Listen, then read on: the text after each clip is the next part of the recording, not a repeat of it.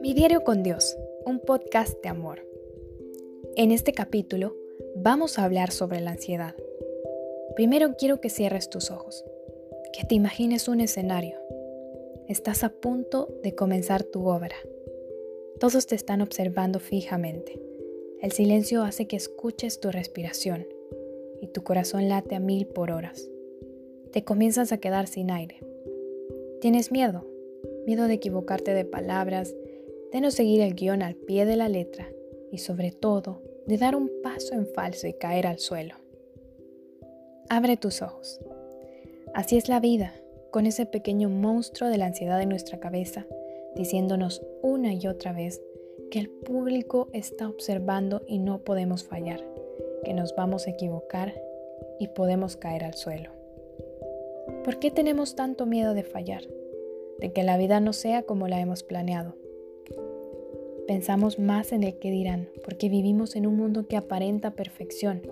Queremos llevar el ritmo de todos, correr la misma carrera, tener el mejor noviazgo, las mejores calificaciones, el puesto más alto en la empresa e incluso el cuerpo perfecto.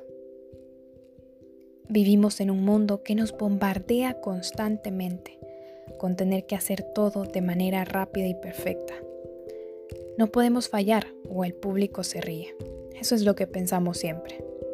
Se nos olvidó lo más importante. Se nos olvidó quién es el director de la obra.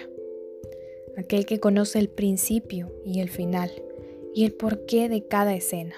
Se nos olvidó que Él está presente y que si caemos es porque debía ser así. Dios nos dice en su palabra en 1 de Pedro 5:7, pongas todas sus preocupaciones y ansiedad en mí, porque yo cuido de ustedes. No debemos temer si sabemos que Dios cuida de nosotros. No va a permitir que la escena se salga del guion y si caemos Él estará para recogernos una y otra vez. Pero para que Él tenga cuidado de nosotros, Debemos buscarlo atrás del telón, cuando todo está apagado, en intimidad, en su palabra y su presencia, para que cuando estemos en el escenario todo sea más fácil.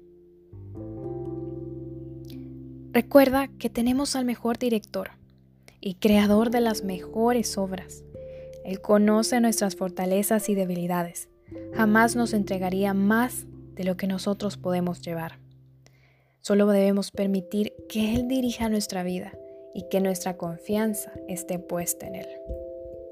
No necesitas medicamentos para curar tu ansiedad, porque Dios en su palabra nos dejó sus píldoras de amor, aquellas que nos dan paz en medio de la oscuridad. Recuerda que detrás del telón se comienza con la obra. Busca al director y su presencia.